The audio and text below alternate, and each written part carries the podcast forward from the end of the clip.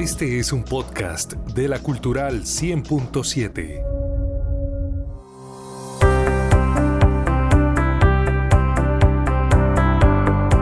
Ya es hora. Sí, aquí inicia Radio para mi ciudad, el programa que con crónicas, reportajes y entrevistas cuenta las historias que les interesan a los habitantes de Bucaramanga. Radio para mi ciudad dirige el periodista Carlos Alberto Bermúdez. Radio para mi ciudad, todos los sábados por la Cultural 100.7 FM. Bienvenidos.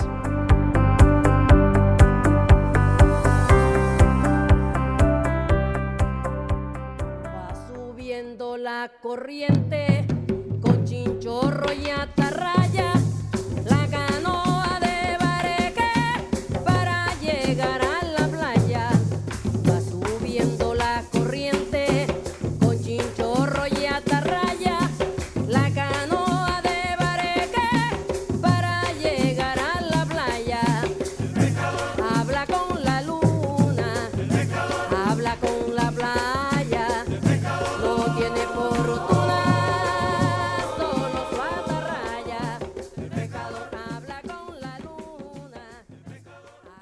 casi es hora de almorzar.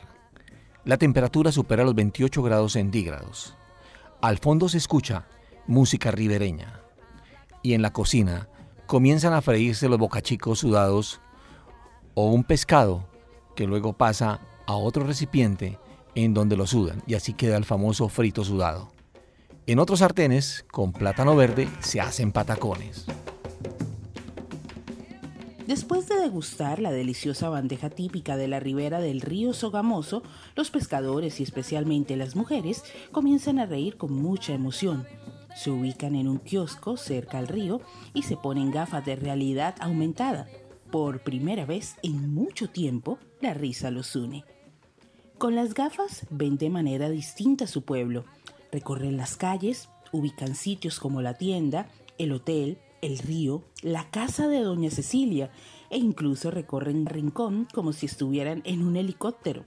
Algunos muy nerviosos creen que en realidad están sobrevolando el pueblo y tratan de agarrarse de algo para no caer. La escena es de camaradería. Ellos forman parte del proyecto Diseño Participativo de Experiencias Transmedia para la restitución de memoria colectiva desde la diversidad cultural de la Universidad de Santander UDES. Iniciativa de resiliencia que busca mediante la utilización de las nuevas tecnologías y actividades ocupacionales ayudarle a la comunidad a pasar la página de una tragedia anunciada y enseñarles nuevas formas de subsistir, pero especialmente para que vuelvan a ser felices. La psicóloga Angélica Cubillos Coronados forma parte del grupo de trabajo de la UDES y está convencida que la comunidad puede salir adelante buscando nuevas alternativas.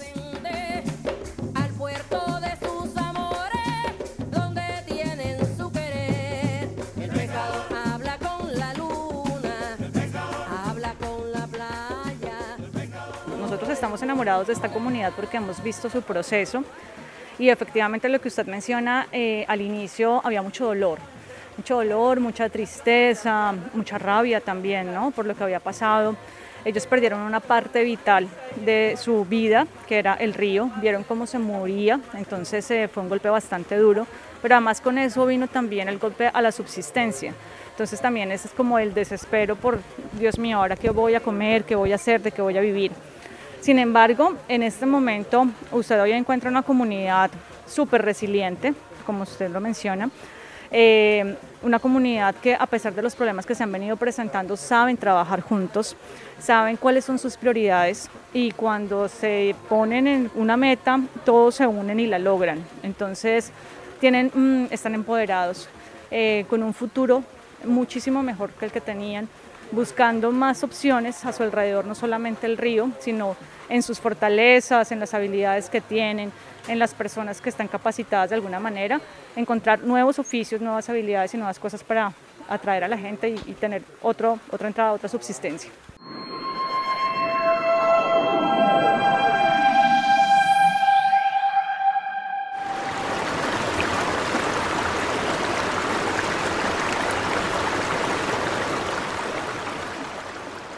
El sonido que escuchan ustedes al fondo es el río Sogamoso alejándose lentamente de la orilla. Un sonido que nadie quiere volver a escuchar, pero que retumba en la mente de los pescadores del corregimiento La Playa de Betulia, en Santander. Un drama que ya lleva siete años y cinco meses y que pese a los esfuerzos de la comunidad por superarlo, hasta ahora inicia un proceso de resiliencia. Este documento sonoro de Radio para mi ciudad revive los momentos más difíciles que ha tenido que vivir los habitantes de la playa. La posición de la empresa Isagen con respecto a las acusaciones de la comunidad, el análisis del impacto ambiental causado por la construcción de la represa Hidrosogamoso, que es conocida como el embalse de Topocoro.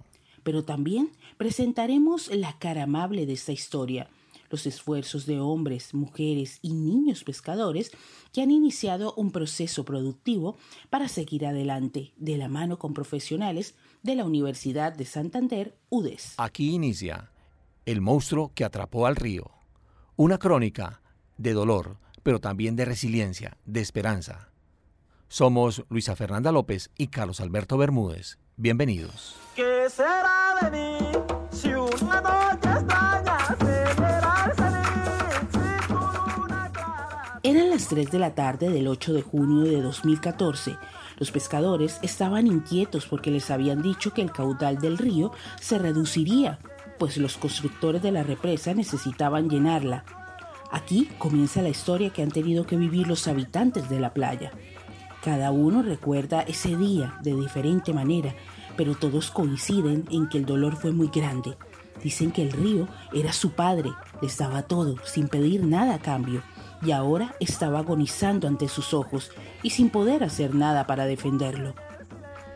Esta es una comunidad en donde predominan las mujeres pescadoras, que ahora no tienen nada que pescar.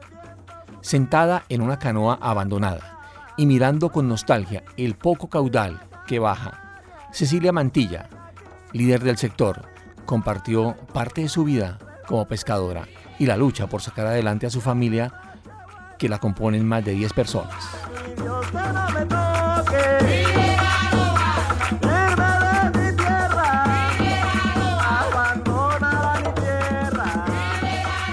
Empecé a pescar como desde la edad de 24 años, porque lo uno porque me nacía, lo otro porque eso, eso es una herencia que traemos nosotros en nuestra sangre, de los padres y de mis abuelos. Y lo otro porque la necesidad me obligó a ser pescadora, porque en ese tiempo nosotros fuimos, o sea, una cuñada fue víctima del conflicto armado y me quedaron cinco hijos de ella huerfanitos y yo los adopté, teniendo cinco hijos más, o sea, la familia se me incrementó a 10 y eso me obligó a empezar a pescar con mi marido para poder tener un recurso más económico para poderles dar una mejor calidad de vida a todos mis hijos. Bueno, ¿y cómo es la jornada de una pescadora? La jornada de una pescadora, eso es, bueno, como nosotros los pescadores no tenemos horario, no tenemos un jefe que nos mande, pues entonces uno decide y de qué tiempo requiere para la casa, qué tiempo requiere para la pesca o qué tiempo requiere uno para la agricultura, porque nosotros somos mixtos. Yo siempre me he declarado mixta. Un pescador puede salir, mire, como usted lo ve, ya aquí un compañero va a salir a esta hora, creo que son como las tres y media, cuatro de la tarde, y está saliendo. Él está llegando mañana porque él pesca solo.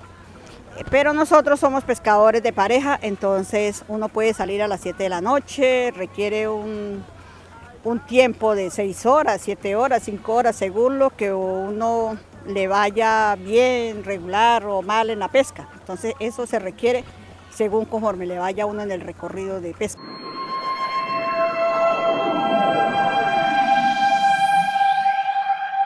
Toda la vida la familia de la señora Cecilia vivió de la pesca.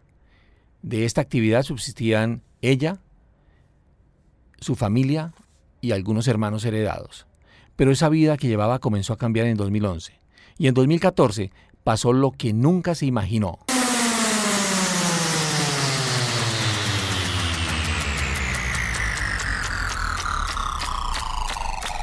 El río amaneció seco. A las 6 de la mañana, cientos de peces saltaban sobre las piedras de lo que fue el río Sogamoso, y el desespero fue total. Así continúa la historia de doña Cecilia.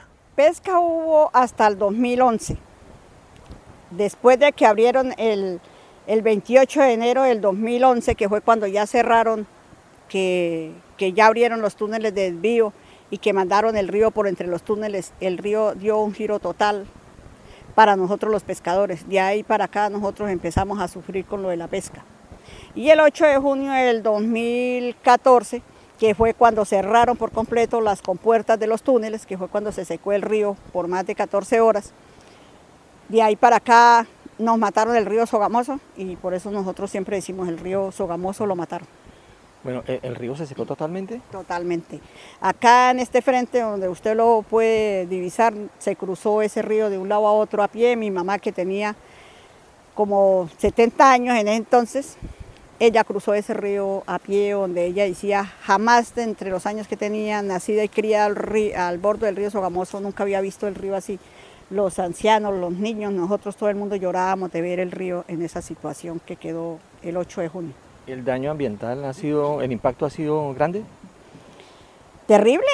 Eh, o sea, esto, el daño que nos han hecho a nosotros ambiental, nos lo han hecho económico, cultural, socioeconómico, como se llame, ha sido una cosa impresionante.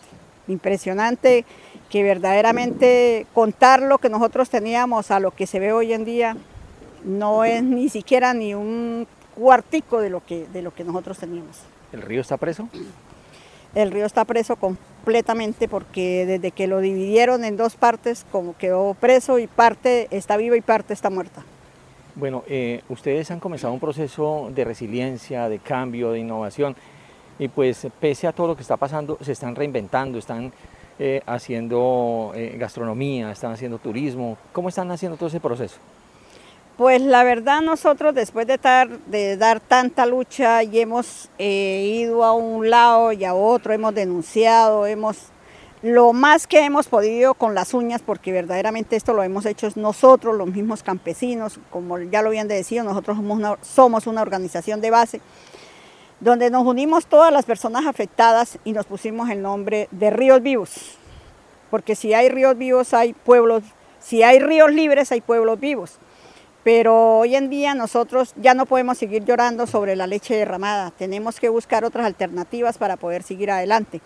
Y estamos buscando otras formas para nosotros poder subsistir con nuestras familias. Entonces ahí, como dice el cuento, estamos bregando, nosotros éramos pescadores y nos tocó volvernos, eh, ¿cómo es que se llama eso? Donde uno cría cerdos, pollos, eh, buscar la agricultura orgánica, como sea, pero ahí seguimos porque nuestras laderas e islas que teníamos para trabajar fueron 7 mil hectáreas de tierra que inundaron, eran las mejores tierras donde había para nosotros los cultivadores y, y, pues no era la tierra de nosotros, pero eran de los finqueros, de los dueños de hacienda, donde nos brindaban trabajo para los jornaleros y también nos dejaban tierra para nosotros cultivar. Hoy en día ya no la hay, entonces nosotros nos ha tocado buscar la forma de vivir de otra manera, pero igualmente eh, yo lo digo personalmente, yo me busqué la forma, un proyectico pequeño de criar cerdos, pero por medio de la alcaldía y la casa y todo eso, entonces nos joden la vida. No nos dejan porque dicen que contaminación, pero ellos, a nosotros, si nosotros criamos cinco o seis cerdos, sí es contaminación.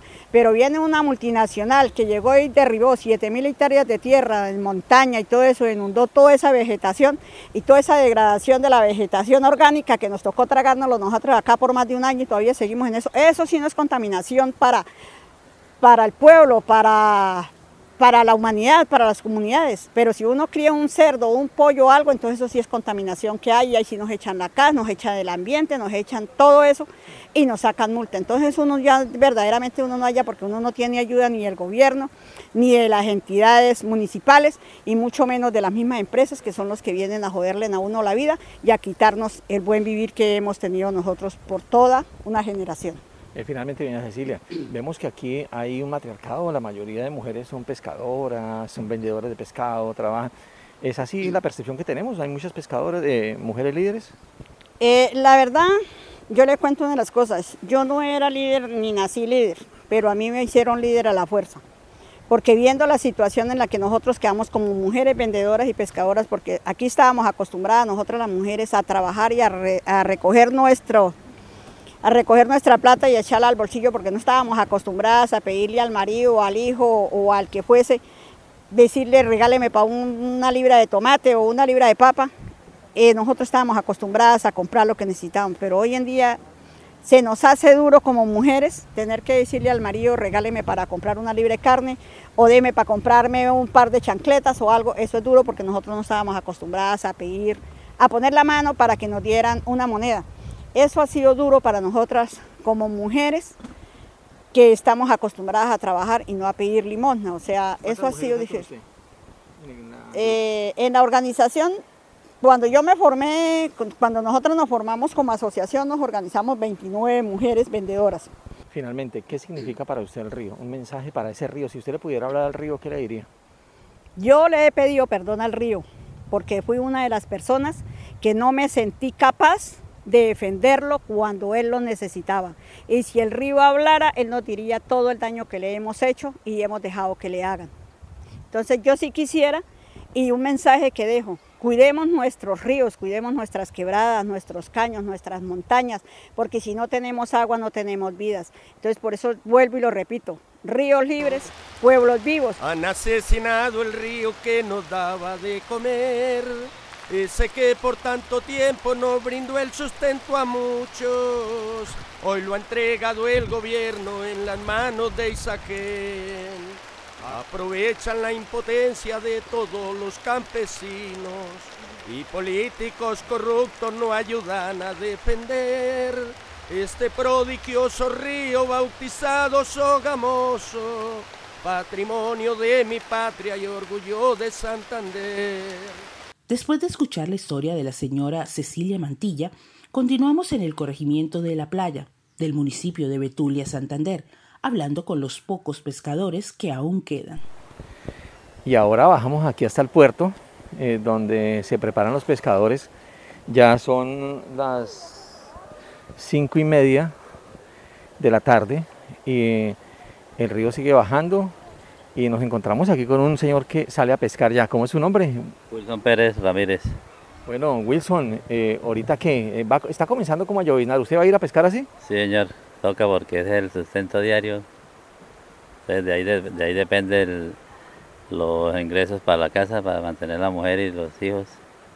Bueno, eh, oiga, don Wilson, este, ¿cómo, cómo es el proceso? ¿Usted va con su esposa a pescar? No, esta noche no sale ella, se queda, pero sí día, día por medio, a cada dos días vamos los dos. Como pasa que como tenemos varios animales y no contamos con la hija ahí en la casa, entonces nos toca que ella que hace en la casa y, y salir yo a la labor yo solo. Bueno, eh, cuénteme cómo, cómo- cómo es el proceso. Usted sale ahorita a pescar y, y llega y cómo, cómo es la, cuénteme un poquito cómo es la rutina suya. Pues uno sale y allá hay un manso y tira atarraya solo, con la, uno se patronea mismo, con la, el canalete y, y ponemos unas mallas, coloco unos tramallos y ahí levantamos la comida. Para también evitar la, la- la- andar dos en la canoa por la pandemia de- del COVID. Entonces, yo evito ir dos en la canoa para no haya roce de, entonces trabaja uno solo. Bueno, ¿y si se ve algo de noche o llevan linternas o cómo funciona? Pues uno trabaja con linterna, linterna minera en la frente. Y no pasan en claro, no duermen. Hay noches que no dormimos. Cuando llueve le toca a uno no dormir porque el pescado se mueve, entonces le toca estar uno para arriba, para, para abajo, para todos lados. Bueno, usted sale ahorita y regresa aquí eh, mañana, Mañana, con el favor de Dios, para las 8 de la mañana estoy aquí atrás en el puerto.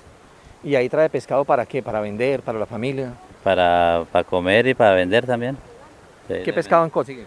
Boca chico, dorada, picúa, hocicón y el barbudo. Bueno, ¿y por qué va tan abajo? Porque aquí, aquí cerca Topocoro no, no hay ya buen pescado. Pues nosotros, yo me dirijo hacia allá porque allá hay unas, unas charcas grandes donde yo puedo hacer mi labor yo solo. Y ahí con lo, lo de la represa, como, como usted lo ve, el río, el agua la colocan en Cisajena ahora. A un momento está bajito y al momento lo suben niveles altos, entonces unas son crecientes súbitas que yo llamo. Y entonces le lo obligan a uno a ir aguas abajo a pescar donde es más, menos corrientoso. Bueno, ¿cómo cambió el río con la llegada de Topocoro? No, eso cambió más del 80%. Sí, eh, ¿por qué? porque lo uno, lo- el pes- la subienda no es lo mismo. En este tiempo es el tiempo de subienda y se mira, no hay no ve una canoa bajar a pescar y donde se movían 20, 30 canoas diarias, apurado éramos 5 o 6 canoas pescando. ¿Los está quebrando? Sí, claro, llegamos a la quebra. ¿Para usted qué significa el río? toda mi vida, tío. Eso mejor dicho. Es el mejor empleador que puede haber. ¿Cuántos años usted tiene en esto y su familia cómo está conformada? Tengo Más o menos 32 años de estar pescando, casi más de 32 años. Y ha sido, mejor dicho, el sustento diario del río.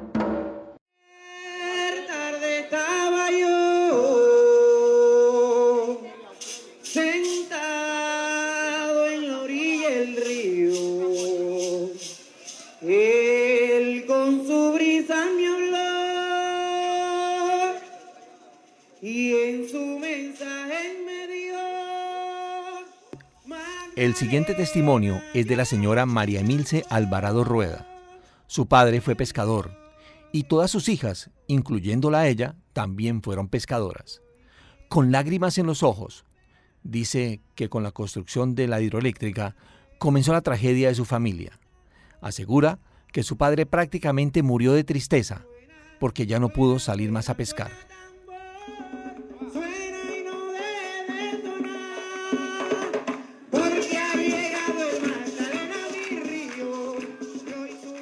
Pues ya enfermándose mi papá llegó la cuestión de, de lo que se nos presentó con Isagen, que vino y atropelló todo nuestro vivir aquí, nuestro estilo de vida que ya teníamos establecido. Eh, sucedió que lo primero que hicieron fue coartarnos la libertad que teníamos nosotros de movilidad por nuestros caminos, por nuestro río. Eh, ya no era lo mismo, ya no era lo mismo. Y esa nostalgia le empezó a mi papá como a acelerar más su, su salud, su enfermedad, la tristeza de ver que ella no podía ni siquiera ir a anzuelear porque no se lo permitían, porque es, todo eso nos lo prohibieron. Eh, recuerdo muy bien a don Chepe Plata, de acá por la entrada de la cabezonera, por donde están los supuestos puestos de venta de pescado que, hizo Isagen para las pescadoras de acá, que eso no, eso es un elefante, no digamos que blanco, sino rete que negro, porque eso no sirve para nada. Eh, bien entrado hacia allá estaban las posetas de don Chepe Plata, y lo primero que hizo Isagen fue prohibir la libre asequibilidad hacia la finca de don Chepe Plata. Entonces todo eso se convirtió para nosotros en algo que, en algo triste, en algo que, que nosotros no teníamos por qué vivir así. Nosotros éramos libres, nosotros teníamos el río que era como nuestro cajero automático, porque nosotros no necesitábamos de un sueldo, nosotros necesitábamos de una empresa, porque teníamos el río, teníamos las tierras que cultivábamos el plátano, la yuca, el maíz, y lo único que teníamos que hacer era ir al, al río a pescar y hacíamos la pesca para la casa, para el consumo, autoconsumo, y lo que nos quedaba lo vendíamos y de ahí obteníamos dinero para el resto de nuestras cosas. Entonces, figúrese usted, al ser el, al ser el río intervenido por una mega obra, por un megaproyecto, eh, imagínese usted la vida de nosotros, la situación de nosotros. Bueno, y, y usted me dice que su papá se entristeció y murió de tristeza por, por lo que estaba pasando con el río. Él murió con mucha tristeza, con mucha nostalgia, y él decía que, que ya el río no iba a ser lo mismo y nadie le creía. Mi papá, él decía que toda nuestra vida iba a cambiar y nadie le creía a mi papá. Él lo comentaba conmigo y lo comentaba con personas allegadas a él de la familia. Y, y eso aparte de la enfermedad natural que él ya tenía, lo, a él le aceleró la, la, la, muerte a esa mi papá, en sus finales. Él murió con tristeza, con mucho dolor de ver que lo que estaba pasando con el río y de lo que supuestamente en su cabecita él se imaginaba que nos iba a suceder. ¿De cuántos años murió? Murió de 72 años. Bueno, hoy en día, ¿ustedes a qué se dedican? ¿Dejaron de pescar y a qué se dedican? Pues a mí me ha tocado, bendito y alabado sea el Señor y a mi padre, que me enseñó a ser una mujer trabajadora y luchadora. Yo tuve que salir a, como dice el dicho, a buscarme la vida donde tocara, donde tocara, y él me enseñó a trabajar y a ser una mujer luchadora, a sacar mis hijos sola adelante porque yo me casé muy joven y quedé sola con mis hijos y en aquel entonces que quedé sola con mis hijos, mi papá estaba vivo. Y mi papá recuerdo que me dijo estas palabras, llegó y me dijo, mi hija, no se preocupe, hija, hija, no se preocupe, yo aquí tengo cómo sostener a mis nietos y a usted. Hoy día un padre en esta región no le puede decir eso a su hija que, que pierda su matrimonio. ¿Por qué? Porque no hay cómo vivir. No tenemos cómo sobrevivir. Nosotros prácticamente aquí estamos aguantando hambre, estamos eh, pasando muchas necesidades porque no hay empleo. Bueno, ¿y cómo se han reinventado? Algunas están con la cocina, otras artesanías, sembrando. Pues en el caso mío me ha tocado, como dice usted, reinventarme. Gracias a Dios que he sido una mujer que es que papito me enseñó a trabajar y aprendí a trabajar eh, la agricultura, a sembrar matas, a criar gallinas, a criar pollos. Eh, desde que tengo conocimiento me gustó mucho la costura y, y, con eso me he ayudado. He hecho muchos cursos en el SENA, me he capacitado en el SENA en agronomía, eh, me he capacitado como camarera en manipulación de alimentos, entre otras cosas. Y así, eh, eh, donde hay trabajo y me llaman a ir a cocinar, yo voy y cocino, yo voy y trabajo, que para cocinar para los que arrancan yuca, donde hay arranque de yuca, me contratan para ir a cocinarle a los obreros, yo lo hago. Eh, así como me salga, yo salgo a trabajar en lo que me toque. ¿Para usted qué significa el río?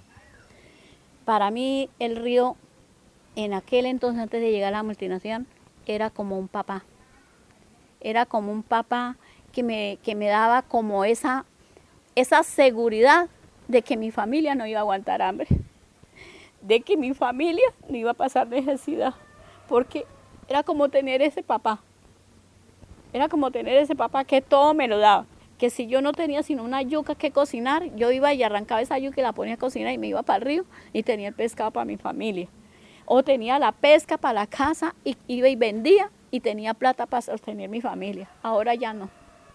Ahora ya. ¿Y ahora qué expectativas hay? Ahora, pues, ¿cómo le digo yo? La expectativa no es seguir lamentándonos, no es seguir eh, eh, llorando sobre la leche derramada. Ahorita tenemos expectativas, sueños, anhelos de mirar qué nos ponemos a hacer aparte de lo que ya hemos hecho y lo que estamos haciendo como reinventarnos y, y, seguir subsistiendo con nuestros propios medios, no tener que vivir pendiente de que Julano nos contrate, de que la empresa nos dé un sueldo o nos dé una oportunidad de un empleo. No, necesitamos ser independientes como siempre lo hemos tenido, como siempre hemos vivido, porque nosotros no necesitamos de un jefe, nosotros no necesitábamos de una empresa, nosotros no necesitábamos esperar que llegara la quincena o el mes para que nos pagaran porque era que teníamos todo. Las tierras de cultivo fueron las que inundaron, el río que están manipulando, ahí donde está, todavía nos va a seguir la afectación por más de 30, 50 años. Empezando que aguas abajo, 30 kilómetros hacia abajo, el agua aún está contaminada no hay oxígeno suficiente para que el pescado se desarrolle naturalmente. Las, especies nativas que teníamos ya no están. Teníamos más de 100 especies nativas ya no las tenemos, porque ¿qué hizo Isagen? Venir y sembrar un pescado que se come al nativo, se come al, a la especie nativa, criolla de nuestro río, es un depredador y eso nos ha hecho demasiado daño. Han asesinado el río que nos daba de comer. Ese que por tanto tiempo no brindó el sustento a Los pescadores y especialmente las pescadoras dicen que la represa les ha causado un daño incuantificable que hay peces que se comen las especies nativas del río. Aseguran que el agua llega al cauce sin oxígeno. Quisimos preguntarle a Isagen su reacción ante las denuncias de los habitantes de la playa y estas fueron las respuestas dadas a Radio para mi ciudad por Javier Cárdenas Salazar, coordinador ambiental de la central Hidro Sogamoso. Para la construcción de la central hidroeléctrica Sogamoso se realizó un estudio de impacto ambiental con el cual se establecieron los posibles impactos en los territorios a ocupar por el embalse Topocor. En ese sentido se definió un programa para establecer las condiciones de vida de la población a trasladar que cobijó a 155 familias, las cuales optaron por el resentamiento individual o grupal. Este incluyó un predio mínimo de 5 hectáreas, casa de 110 metros cuadrados de construcción, proyecto productivo e infraestructura comunitaria asociada como escuelas, salones comunales y acueductos comunitarios. Por otro lado, desde antes del inicio de las obras del proyecto, y hasta la actualidad, Isagen atiende los diferentes requerimientos de las comunidades a través del programa de información y participación comunitaria. ¿En qué condiciones salen las aguas de la represa? Los pobladores dicen que el agua no tiene oxígeno y no hay peces. El río Sogamoso se forma de la confluencia de los ríos Suárez y Chicamocha, que son afluentes que vienen desde Boyacá y Cundinamarca, atravesando 155 municipios. La calidad de agua que traen estos ríos es muy deficiente, dado que la gran mayoría de estas poblaciones no cuenta con plantas de tratamiento de aguas residuales. A ello se suma la calidad del agua que trae el río Chucurí, que recibe las aguas negras del municipio de San Vicente, entre otros. Las condiciones del agua del embalse Topocoro son un reflejo de las que traen los ríos aportantes, como ya dije, y por tanto son las mismas en el río aguas abajo de la central, debido a que la actividad de generación de energía no produce ningún cambio físico o químico en el agua. La comunidad dice que Isagen sembró peces que se comen a otros peces. Se tiene el compromiso de sembrar anualmente 3 millones de alevinos de peces de especies nativas, lo cual cuenta con la aprobación de la Autoridad Nacional de Acuicultura y Pesca, AUNAP. Estas siembras son de especies nativas como bocachico, bagre y blanquillo. Las siembras se realizan con la supervisión de la UNAP y esta autoridad puede corroborar que no se han introducido especies foráneas que puedan afectar el equilibrio existente. La misma UNAP ha informado en distintas reuniones con la comunidad de pescadores que terceros introdujeron especies distintas a las nativas, las cuales están proliferando, pero corresponde a la autoridad realizar los respectivos controles e informes al respecto. Después de escuchar las respuestas de Isagen, dueña del embalse, en Radio para mi ciudad consultamos a Jairo Puentes Brujés, académico y experto en temas ambientales, quien ha hecho seguimiento al desarrollo de la hidroeléctrica y esta es su posición frente a lo que denuncian los pescadores y lo que responde Isagen. Antes de la pandemia fui varias veces con estudiantes y profesores de la Universidad Santo Tomás y una de las actividades que se realizaron era medir oxígeno antes de la represa y después de la represa. Cerca a estos eh, sectores, por ejemplo, como la playa, eh, este sector de la playa pues era muy conocido por los viajeros que transitaban entre Bucaramanga y Barranca Bermeja que se detenían en ese sector pues a consumir pescado que vendían los pobladores de estos sitios. Hicimos las mediciones varias veces y efectivamente se encontró que los niveles de oxígeno después de la represa eran muy bajos, por debajo de las normas establecidas para preservación de fauna acuática. Algunas mediciones las hicimos en la mañana y si a esa hora pues eh, los niveles estaban bajos, quiere decir que durante la noche, cuando no hay fotosíntesis, no hay producción de oxígeno, pues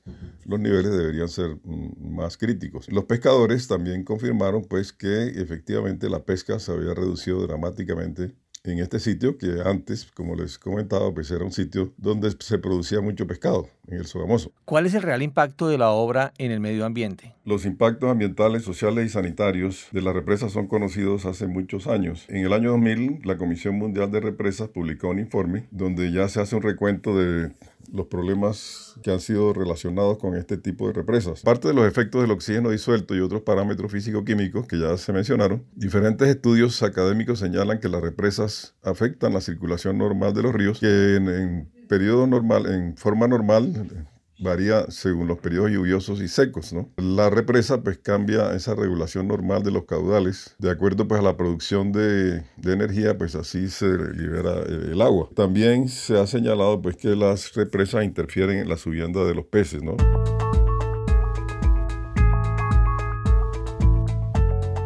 En el libro Peces del Bajo Río Sogamoso, presentado esta semana por el Instituto Humboldt, queda en evidencia que sí fueron introducidas cuatro especies en hidrosogamoso y una de ellas es la chicla SP o pavón o tucunare. Aunque no se cuenta con estudios específicos, dice la publicación, sobre el impacto negativo que pueden causar estas especies introducidas en el sistema acuático receptor y sus especies nativas, hay que destacar que la especie chicla o pavón o tucunare es una gran amenaza a la biodiversidad íctica nativa de la cuenca baja del río Sogamoso, dado sus hábitos alimenticios, pues es piscívoro. En torno a ello, se sugiere como medida de prevención tanto a esta especie como a otras especies introducidas realizar la pesca extractiva sin ninguna restricción y evitar aumentar la introducción a través de repoblamiento en el embalse. Eso es lo que dice el libro presentado esta semana por el Instituto Humboldt.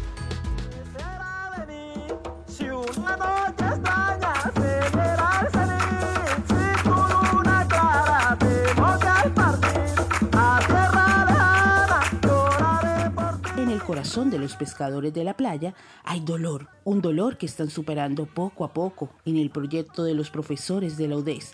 Carlos Alberto Beltrán, docente investigador de la UDES, líder del proyecto que busca a través de experiencias transmedia restablecer la memoria colectiva y saberes tradicionales. Es un trabajo denominado restitución de memoria colectiva y saberes tradicionales desde tácticas del diseño, desde prácticas del diseño, que nosotros hemos denominado diseño de experiencias artísticas transmedia. El objetivo es poder restituir, como le digo, la memoria colectiva y los saberes tradicionales que han venido afectándose por los megaproyectos de la zona. Esos megaproyectos son la, el embalse Topocoro y la ruta del cacao. ¿Qué han encontrado ustedes en la comunidad que si quieren cambiar, quieren arrancar un nuevo proceso? Lo más grande que hemos encontrado es ese, esa fortaleza o ese espíritu de resiliencia. Si bien es cierto que tienen unos problemas, se han identificado, se han mapado, mapeado los orígenes, también es importante rescatar que están proponiéndose desde esos saberes tradicionales, nuevas prácticas y nuevas formas para obtener su sustento, para obtener unas significaciones, digamos, unas apropiaciones de los que ellos hacen en su diario vivir. Es un sentido de referencia muy alto que tiene esta comunidad. Al final, ¿cuál va a ser el producto final, valga la redundancia, y cómo se van a beneficiar ellos? Digamos que el, el producto final más importante es un intangible. ¿Cuál es ese intangible? Es poder encontrar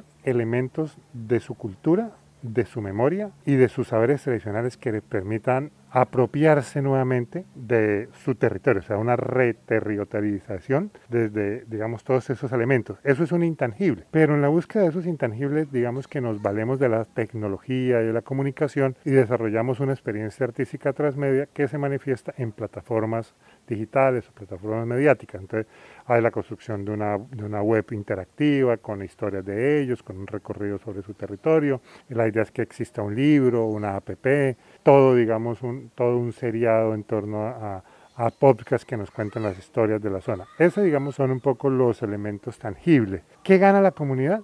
Uno, lo que decía inicialmente, poderse apropiar nuevamente de su territorio y dos, que en esa apropiación de su territorio puedan mostrar a la comunidad externa su identidad territorial, su fuerza y puedan de una u otra manera generar proyectos productivos en torno al turismo cultural, en torno a prácticas culinarias que les permita proveer el sustento que o las prácticas de sustento que han venido perdiendo a través de los megaproyectos. Bueno, algunas, bueno, todas las historias son apasionantes, pero alguna que usted quiera resaltar y que definitivamente sea ejemplo para toda la comunidad. Uy, en realidad aquí uno con cada persona que se encuentra en la playa tiene una historia fascinante. Y cada historia es fascinante por ese sentido de resiliencia. Por supuesto, hay personas más cercanas porque se han convertido en líderes. La señora Cecilia, efectivamente, por ejemplo, es una señora con, con, una capacidad de liderazgo, con una capacidad de creatividad. Y como ella misma lo dice, jamás se imaginó en esto, ella se consideraba una vendedora de pescado, una ama de casa.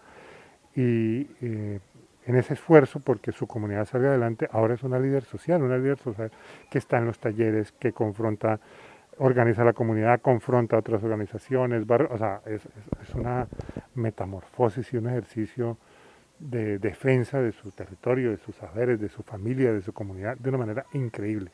Eh, el río, que es, digamos, el eje central de, su memoria colectiva, mm, efectivamente, como, como se dice Carlos, eh, uno viene, digamos, desde, desde, desde, lo teórico, de comprender que sí, que es un ser vivo, que es vital, el agua. Eso es lo teórico, pero cuando uno se sienta con ellos y ellos le cuentan a uno que el río cambia de color, que el río cambia de olor, que el río suena distinto, eh, uno comprende por qué el río es, digamos, su, su hermano, su padre, su madre, su, su, compañero, es que conviven en el día a día, no todo lo que el río hace para ellos es beneficioso. Ellos nos cuentan que hay inundación, por ejemplo, y uno dice, no, el río inundó, ¿qué, qué problema? Ellos dicen, no, el río nos quita, pero dentro de seis meses nos da el doble o el triple porque ahora la cosecha sale mejor, porque el río nos trajo madera. O sea, en realidad sí es una forma simbiótica de convivir con la naturaleza. Yo pienso que la enseñanza más grande es que ellos sí nos enseñan a vivir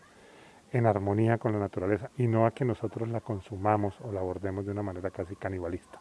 La psicóloga Angélica Cubillos habla del proceso de resiliencia. Hicieron un cambio de chip.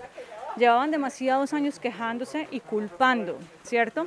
Pero cuando ya entendieron que no solamente tienen el río para vivir, sino que son capaces de con lo que les da la tierra y con lo que ellos saben, construir nuevas cosas y ofrecer nuevas cosas al público que venía por el río, pues están empezando a trabajar en eso, a desarrollarlas, a investigar, eh, a en equipo sacar adelante sus ideas.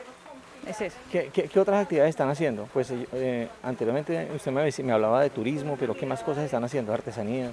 Sí, eh, hay varias cosas importantes. Por supuesto, la pesca sigue siendo vital para ellos, así se saque poquitito.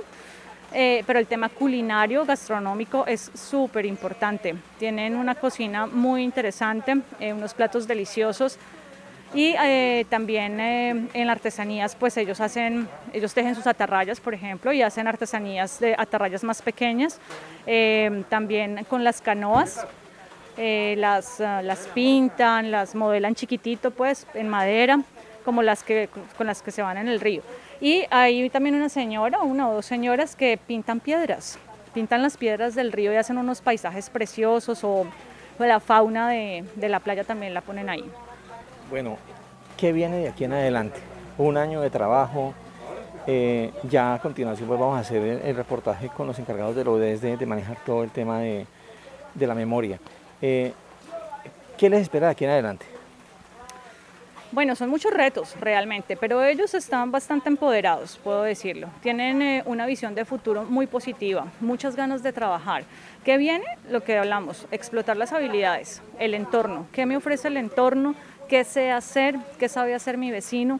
¿Cómo nos juntamos y trabajamos todos juntos? ¿Con quién nos podemos apoyar? Eso tiene que ver con el tema de gobiernos, ONGs, universidades, porque entienden que ese saber que ellos tienen necesita también una transformación. Con los chicos también viene un trabajo súper importante, porque el tema de las TIC es necesario, así sea esto muy rural, es súper importante porque además también nos ayuda a darles visibilidad, entonces hay que hacer un trabajo con ellos. Con chinchorro y atarraya,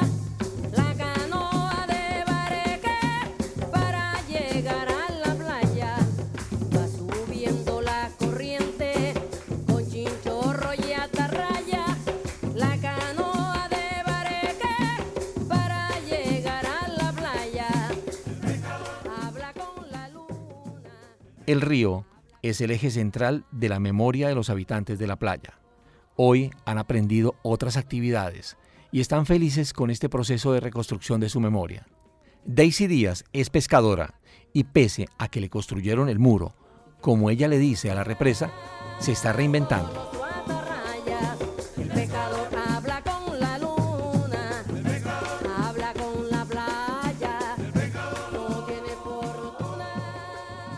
No, yo quiero que ellos también sepan que es ir a pescar. Por ejemplo, mi niño mayor de 10 años, él va y coge su tarraya y y pesca. Es lo que lo, él se emociona lo que, lo que llegue a sacar en esa tarraya, se emociona porque sacó un pescado.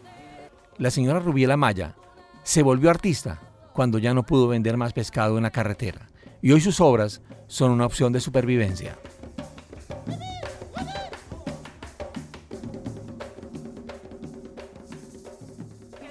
Esas piedras las saco de aquí del río Sogamoso, pero no salen blancas, eso tienen un proceso, eso me toca lavarlas, echarlas en una vasija con buen límpido o jabón fuerte para poderlas blanquear, porque ahorita con lo, lo de la represa se están como babosas, tienen una, una, una mota verde por encima, entonces toca lavarlas.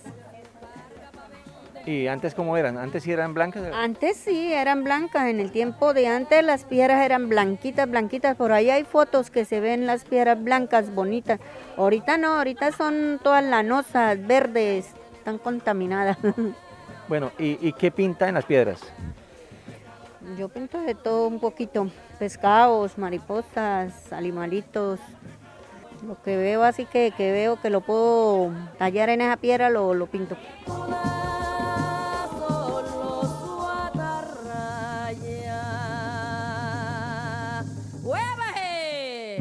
La gran conclusión de esta historia termina hoy en Radio para mi ciudad con esta frase de la señora Cecilia Mantilla. Yo le he pedido perdón al río porque fui una de las personas que no me sentí capaz de defenderlo cuando él lo necesitaba.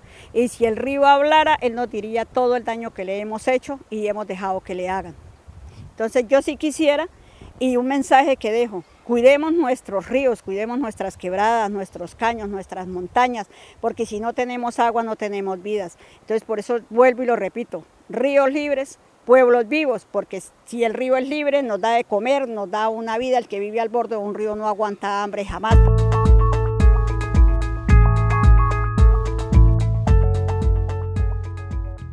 El río sigue, las comunidades avanzan y nosotros contamos las historias aquí en Radio para mi ciudad. Los acompañamos Luisa Fernanda López, Álvaro Ayala y quienes habla, Carlos Alberto Bermúdez. Hasta pronto. Radio para mi ciudad.